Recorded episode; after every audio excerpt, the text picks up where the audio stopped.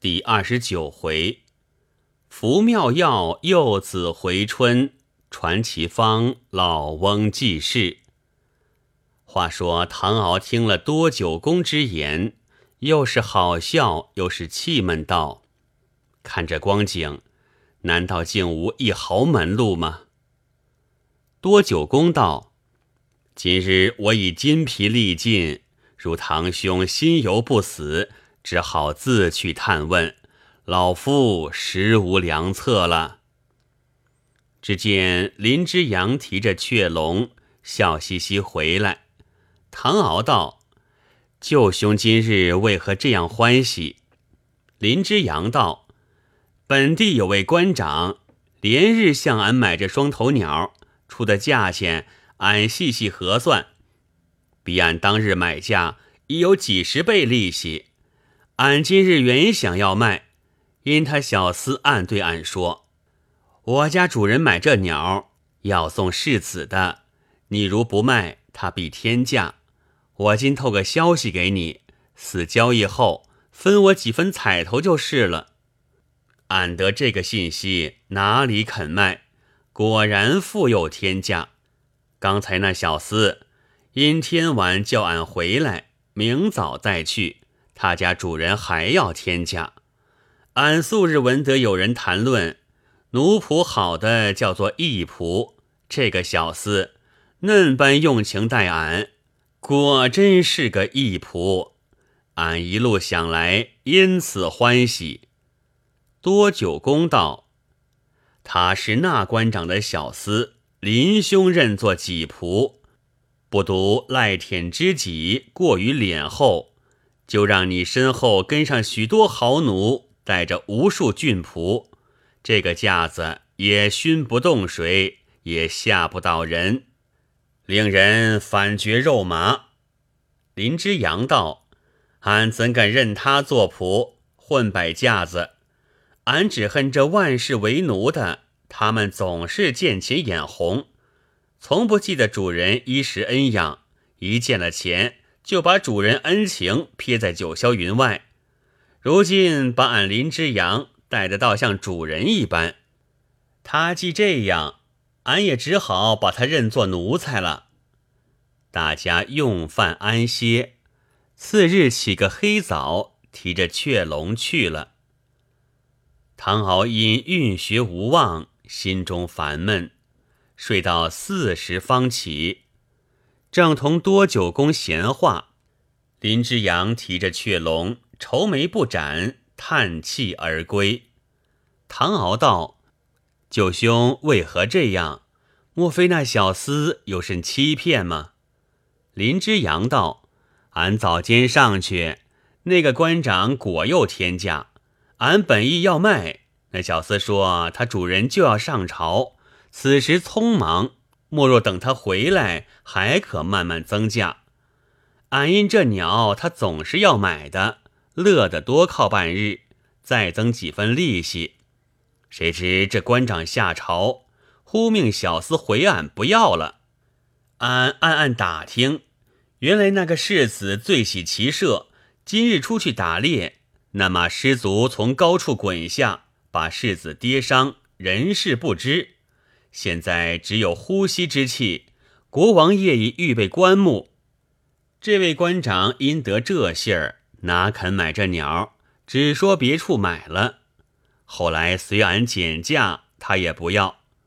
俺想这鸟围在奇蛇，还有人出价。若到别处，有谁来买？只好饭后再去碰碰机会。看来。要想昨日一半利息也不能了。用过饭，又提着雀笼叹气而去。唐敖把宛如做的诗赋改了几首，闷坐无聊，同多九公上去闲步。来到闹市，只见许多人围着一道黄榜，在那里高声朗诵。二人近前看时。原来因世子坠马跌伤，命在旦夕。如有名医高士疗治的生，本国之人赐银五百，邻邦之人赠银一千。多九公看了，走到黄榜跟前，轻轻把榜揭了。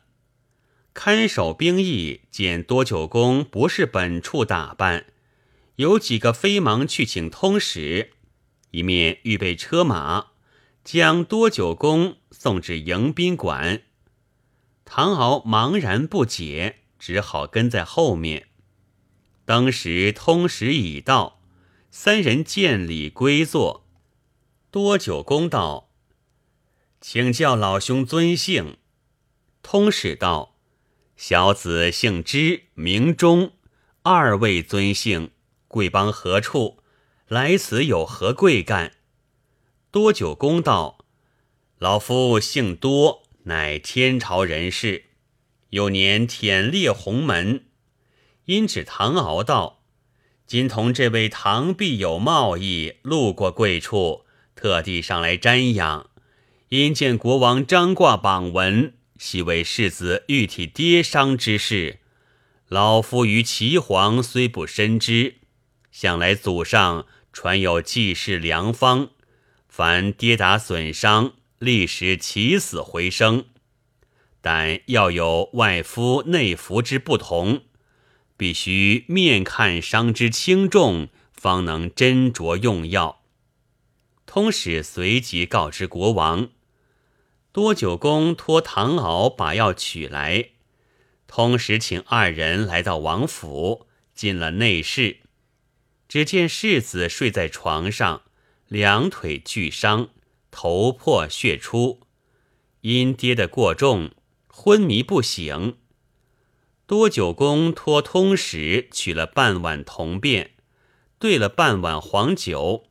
把世子牙关撬开，慢慢灌入，又从杯中取出药瓶，将药末倒出，敷在头上破损处，随即取出一把纸扇，一面敷药，一面用力狠扇。众工人看见，都鼓噪喊叫起来。通使道：“大贤暂停跪首。”世子跌到如此光景，命在垂危，避风还恐避不来，如何反用扇山？岂非雪上加霜吗？多久公道，老夫所服之药名叫铁扇散，必须用扇山之，方能立时结疤，可免破伤后患。此方乃一人所传，老夫用之年久。服药时虽用铁扇扇他也无妨碍，所以叫做铁扇散。尊家只管放心，老夫岂敢以人命为儿戏？一面说话，仍是手不停扇。不多时，那些伤处果然俱已结疤，世子渐渐苏醒，口中呻吟不绝。通使道。大贤妙药，真是起死仙丹。此时头面破伤，虽医治无碍，但两腿俱已骨断筋折，有何妙药？尚求素未疗治。多久公道，贵处可有鲜血？通使道，此地向无此物，不知有何用处。多久公道。凡跌打筋骨损伤，无论轻重，先取铜便半碗，以纯黄酒半碗煎热冲服，虽昏迷欲绝，亦能复苏。每日进二三服，伤轻的不过数日即愈。每见跌打损伤而致丧命者，皆因伤筋动骨，痛入肺腑，淤血凝结。医治稍迟，往往无救。同变黄酒，行瘀止痛，兼且固本，故有起死回生之妙。世人不知，良为可惜。但须早服，迟疾难治。倘骨断筋折，损伤过重，服过同变黄酒，即取生蟹捣烂。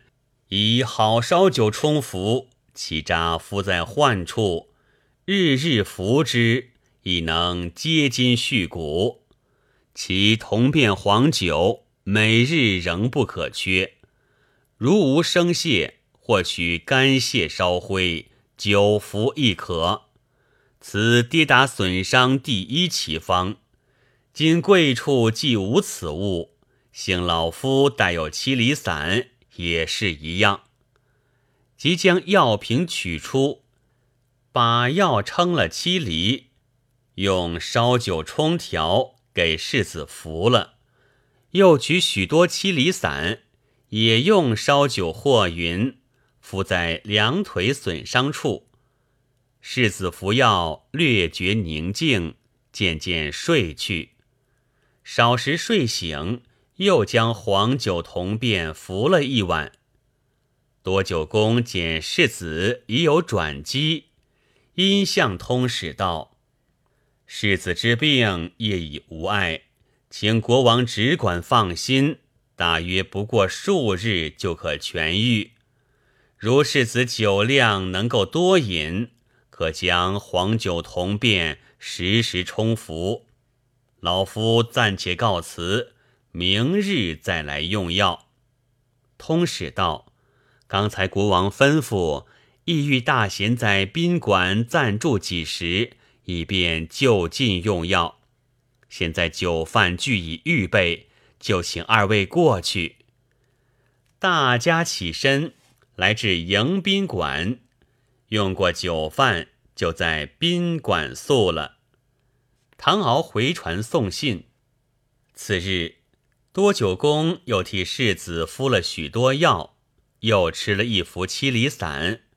好在世子酒量极大，就以黄酒同便当茶，时时冲服。每日仍旧吃药敷药，不多几日，渐渐平复，唯行路不便。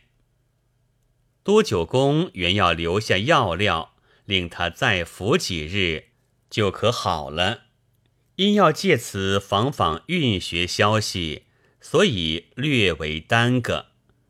过了两日，世子虽已全好，运学仍是杳然。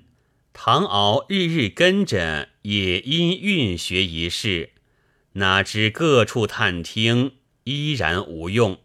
心内十分懊恼。这日国王排宴，命诸臣替多九公饯行。饭罢，捧出谢仪一千两，外银百两，求赐元方，以为润笔之费。多九公想通使道：“老夫前者虽接皇榜，因舟中带有药料，可治世子之病。”原图济世，并非稀图钱财。至于药方，请客可写，不过举笔之劳，何须厚赠？所有原银即肯代为奉还。老夫别无他求，唯求国王见赐运书一部，或将运学略为指示，心愿已足，断不敢领后赐。通使转奏，谁知国王情愿再添厚赠，不肯传给运学。多九公又托通使转求，通使道：“运学乃必邦不传之秘，国主若在欢喜时，尚恐不肯轻易传人。何况此时二位王妃都有重恙，国王心绪不宁。”小子何敢再去转求？多久公道，王妃所患何病？通使道，据说一位身怀六甲，现在已有五六个月，不意昨日失于检点，偶吃重物，以致胎动不安。此时微觉见红，并觉腹痛。那位王妃因患乳痈。今已两日，虽未破头，极其红肿，也是痛苦呻吟不绝。因此国王甚为焦心。多久公道，胎动最忌下血不止，今不过微觉见红，尚有五分可治。至汝庸最怕耽个日久，虽未破头，若里面已溃，服药也难消散。此时好在才起两日，里面尚未成脓，也有五分可治。老夫虽有秘方，不知国王可肯传授运学？倘不吝教，老夫自当效劳。通使即对国王说了。国王一心要治王妃之病，只得勉强应允。通使回了多九公，多九公甚喜，因向唐敖道：“前日林兄因他夫人胎动不安，曾向老夫要了一个安胎方子，就烦堂兄把这药方取来，倘能医好，我们也好得他运学。”唐敖点头，将药方取来。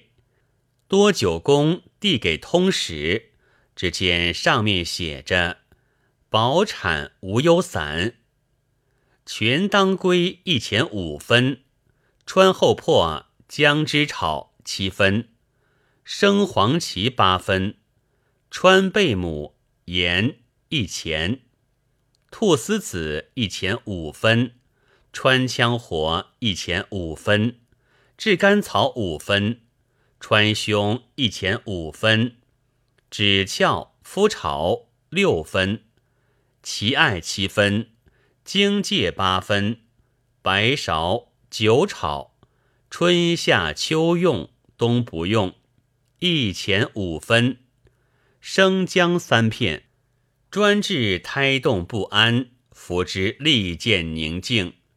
如劳力见红，尚未十分伤动者，即服数剂，亦可保胎。通使道：“此是安胎之方，不知汝庸可有妙药？”多久公道：“知汝庸，用葱白一斤捣烂取汁，以好黄酒分二次冲服，外用麦芽一两煎汤品洗。”加虾酱少许，同煎油妙，虽咸无妨。改咸能软煎，虾能通乳，乳通其种自消。仍用旧书，时常轻轻梳之，自必痊愈。这二方虽极其效，乃已耽搁两日，此时需急煎服，或可疗治。通使连连点头，将方拿去。过了几日，王妃病皆脱体。国王虽然欢喜，因想起阴孕一事，甚觉后悔，意欲多送银两，不传运学。通使往返说了数遍，多九公哪里肯依，情愿分文不要。国王无法，只得与诸臣计议，足足议了三日，这才写了几个字母，秘密封固，命通使交给多久公，再三叮嘱，千万不可轻易传人。四道贵邦，再为拆看，字虽无多，精华聚在其内，慢慢揣摩。自能得其三昧。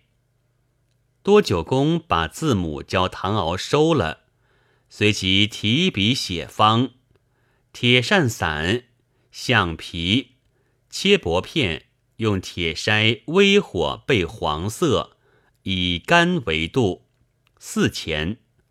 龙骨用上白者四钱。古石灰需用百年者方加。四两，枯白矾，将生矾入锅熬透，以体清方妙。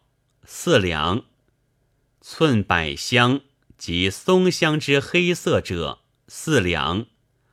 松香四两，与寸百香一同融化，清水中取出晾干，共研及细末，收瓷罐中。与刀石破伤，或石嗓割断，或腹破肠出，用药即敷伤口，以善山之，立时收口结疤。即握热处，如伤处发肿，煎黄连水，以灵毛蘸涂之，即消。七里散，麝香五分。冰片五分，朱砂五钱，红花六钱，乳香六钱，没药六钱，儿茶一两，血结四两，共为细末。瓷瓶收住，黄蜡封口，随时皆可修治。五月五日午时更妙，总以潜心洁净为主。专治金石跌打损伤、骨断筋折、血流不止者，肝敷伤处，血即止；不破皮者，用烧酒调敷，并用药七厘，烧酒冲服，亦治食嗓割断，无不神效。烧酒需用大曲加者。多九公把药方写了，付给通史。通史再三称谢，未知如何，下回分解。